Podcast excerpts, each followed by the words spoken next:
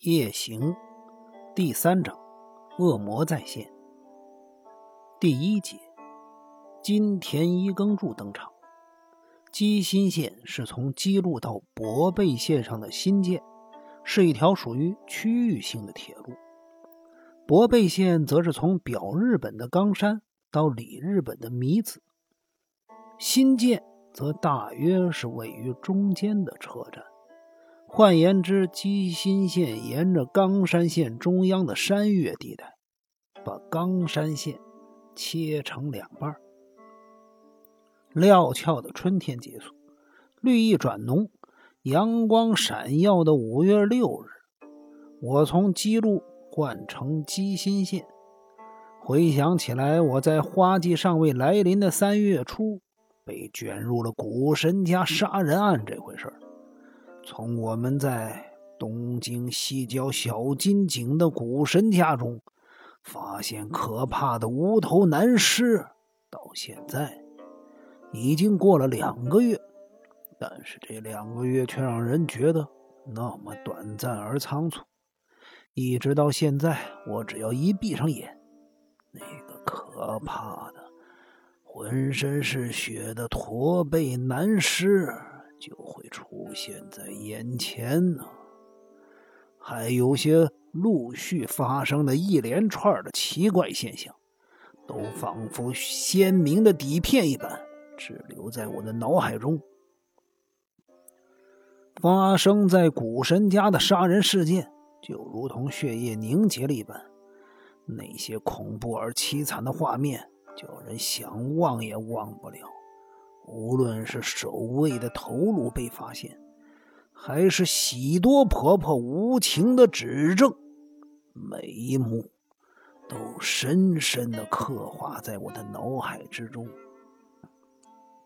之后，随着八千代的失踪，古神家的杀人事件也因此到达了最高潮，新闻记者如蜜蜂倾巢而出一般。一时间骚动不已，警方也一直朝着各种可能性去积极的侦查。位于小金井的古神家，顿时像是被暴风雨蹂躏过的树叶一般支离破碎。由于这个案子广受世人的密切注意，古神家的秘密也因此毫无保留的公开出来。然而，结果呢？侦办这个案件的警察们虽然积极的采取行动，却怎么也找不到八千代的行踪。另一方面，不见人影的风屋小室依然没有任何的消息。如果无头男尸被证实是守卫的话，那么风屋小室一定还活着。警方后来也积极的寻找风屋小室的踪迹，结果都徒劳无功。风屋小室这个男人，就像是在沙漠中偶然出现的海市蜃楼。他以怪异的风格在战后的画坛中崭露头角，又被卷入到古神家的杀人事件中，最后就像烟雾一样的消失无踪了。至于他的过去，更是像白雾一般的迷蒙，没有任何人知道战前他住在哪儿，在做什么。他就像一只浮在水中没有根的草。如果以战争期间作为界限，界限上是他留给世人强烈的印象，但是在界限之下，他却摇曳在。深沉而暧昧不清的神秘国度里，叫人无法捉摸。所以，这桩杀人事件的许多疑点都集中在这个神秘人物身上。风舞小师真的是个驼背吗？或许他是利用战后大家对怪异事物的好奇心理。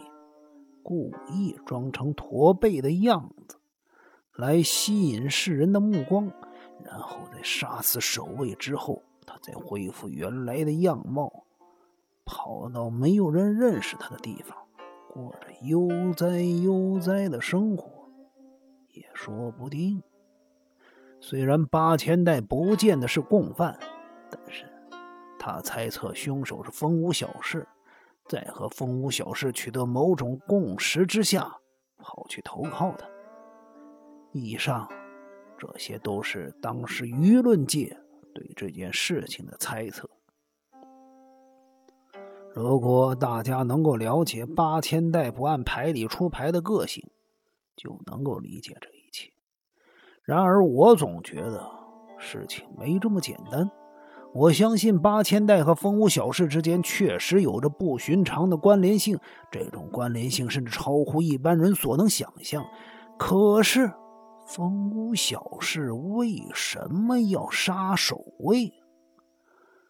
以当天的情形来看，他是因为一时情绪失控犯下的谋杀罪行吗？不，一定不是这样。这桩杀人案不可能那么单纯。风屋小事和守卫先是被人误认，这两个人除了驼背的体型比较特别之外，难道右大腿上的弹痕也是巧合？这一切怎么可能是纯粹的偶然呢？不对，我可以感觉到这桩杀人事件背后隐藏着十分可怕的秘密。凶手的魔爪正在编织一张绵密而恐怖的网，他一定还有下一个动作。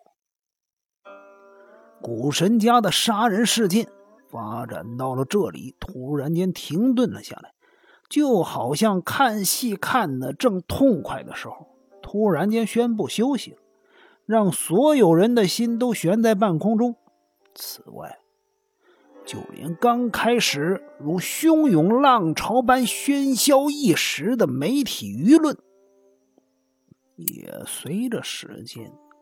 逐渐平息下来，整个事件仿佛由深红色的血腥，暂时褪色成了茶色的模糊地带，让每个人的心中都产生了一股无以名状的空虚感。仙石直进的父亲，仙石铁之进，就是在这个时候。说要回家乡的我向仙石直纪询问了之后，才知道仙石铁之进每年都会回家乡一次。也许是他必须对古神家留在家乡的大笔财产进行清查作业吧。仙石铁之进通常是夏天才去，因为可以顺便避暑。今年他稍微提早了一些，在四月底以前就动身前往了。由于古神家这一阵子发生了一连串诡异的事件，所以仙师直纪曾经想阻止他父亲回家乡，但是仙师铁之进却表示，就是因为发生了这么多怪事，才更要早点离开东京。无论警方会不会谅解他的做法，仙石铁之进终于还是在四月二十日离开了东京。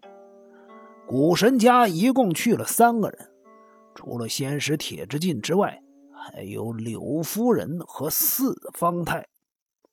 但是过了没多久，仙石铁之进又叫阿藤过去帮忙处理一些琐事。仙石直纪因为不放心阿藤一个人出远门，所以也跟着前往。仙石直纪回来之后对我说：“那地方比我想的要好多了，真是个与世隔绝的人间仙境啊！怎么样，吴丹，跟我一道去吧。今年夏天，我打算在那儿住一段时间。”我带着询问的表情。看着仙师直纪说：“可是，那桩凶杀案该如何处理？这么做的话，会不会被外界认为古神家的人在逃避警方的侦查工作呀？哼，坦白的说，我就是故意逃避。哎，别人怎么想是他家的事儿，反正我现在不想管这事儿了。如果你们不在东京的时候，八千代小姐回来了怎么办？她不会回来的。你难道认为八千代还活着吗？乌代，你别傻了。八千代根本无法过贫穷的日子的。不论他多喜欢风屋，一向注重外表打扮的他，绝对没有办法忍受那种远离尘嚣、身居山中的简朴生活。一旦他受不了，不管多危险，一定都回来了。她就是这么沉不住气的女孩子。可是你想想，到现在他还没出现，这究竟意味着什么？你的意思是说，八千代小姐死了？难道她和风屋先生一起为爱自杀了？也可能被杀了。我一听到仙师之计如此断言，不禁吓了一跳。被谁？被谁杀了？我不知道，也许是风屋吧。八千代是个大傻瓜，他不知道风屋那个人有多邪恶。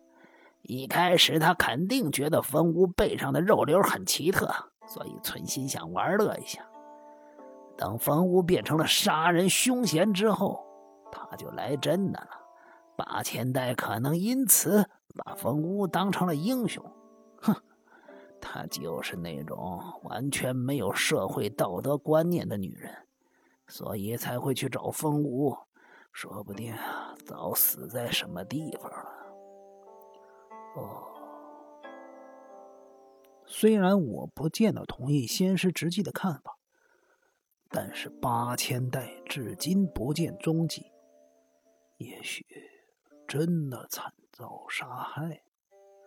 我突然间陷入了一团迷雾中，忍不住又问道：“八千代小姐离家的时候，到底带了多少钱？”谁知道？我父亲对小数目不是算得很清楚，只有几百几千万的钱会管制，但数目较小的钱就不怎么在意了。不过他这种做法对我倒是有不小的帮助。八千代的挥霍无度更是人人皆知。他平时上街买个东西，口袋里面都要装上十万元。对方屋而言，他简直就是个金主。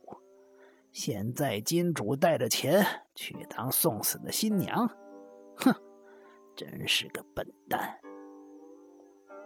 先是直纪说到这儿，突然间陷入了沉思。不久，伸了个懒腰。好了，别谈论这些了。对了，你到底去不去？我去好吗？我故意讲的很慢，顺便观察仙师直纪的表情。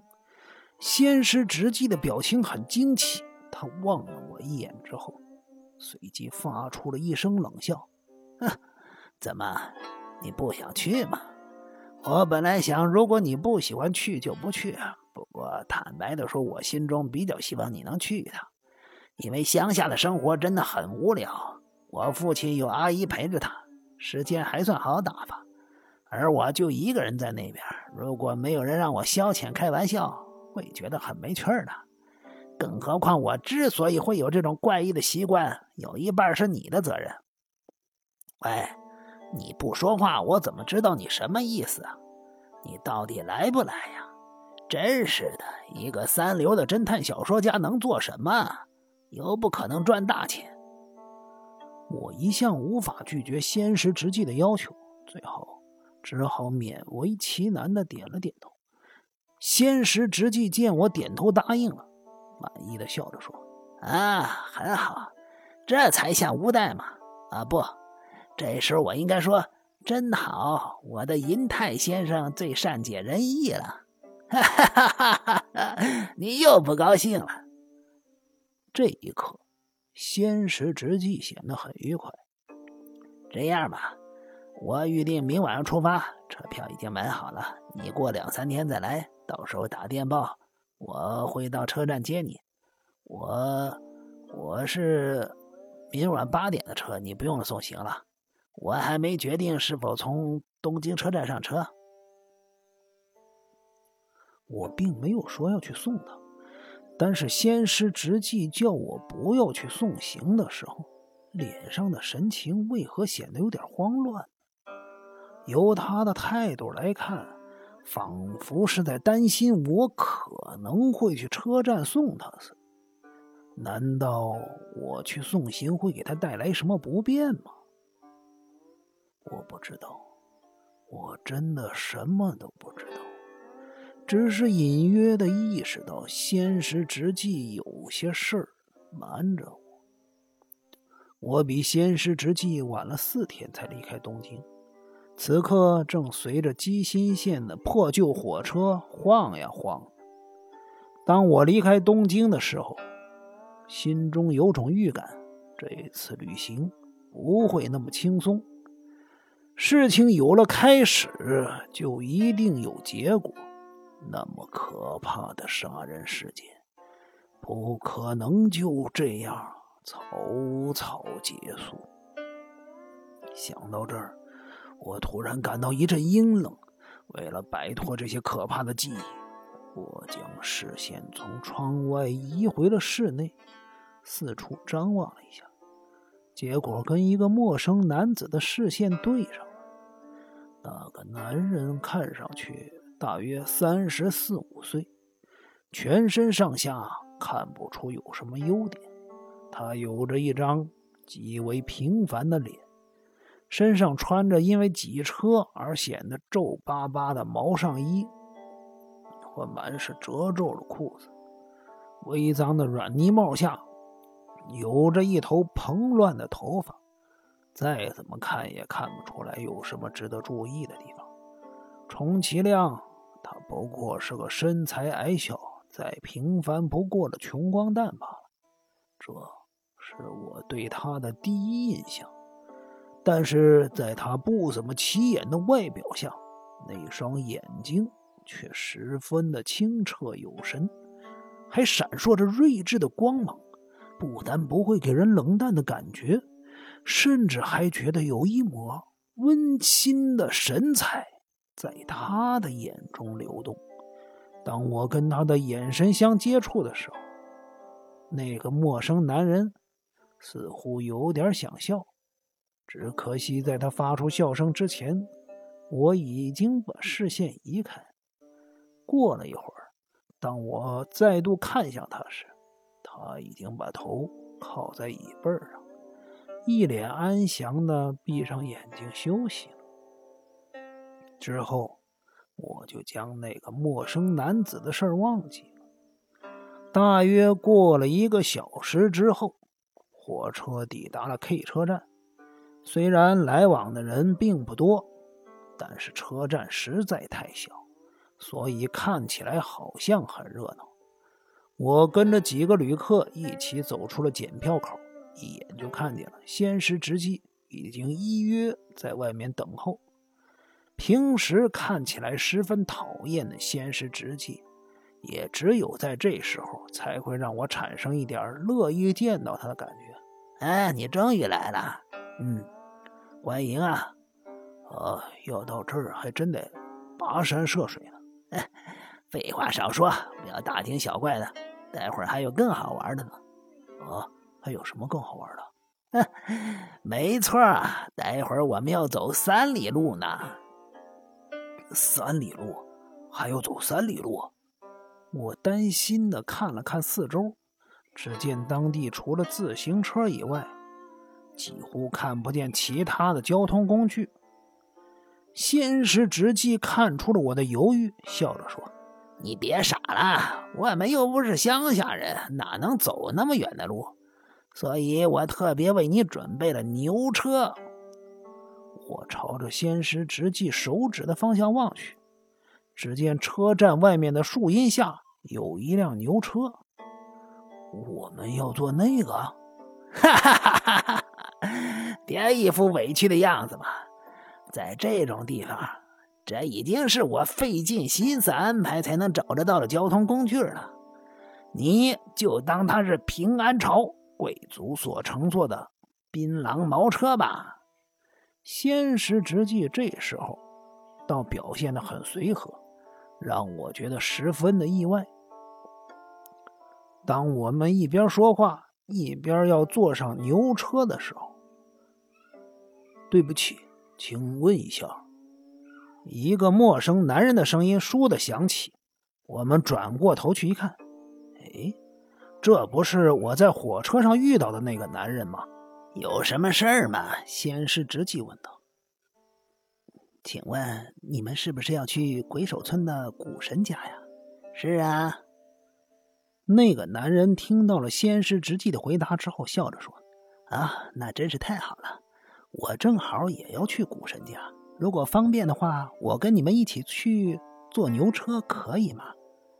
你要去古神家？你是哪位啊？仙师直纪一脸怀疑的问：“啊，我是你父亲请来的，说来的十分冒昧。你应该是仙师直纪先生，而这位应该是乌代银泰先生吧？我是……这个男人拿出了一张名片来，上面只写着‘金田一耕助’五个字。”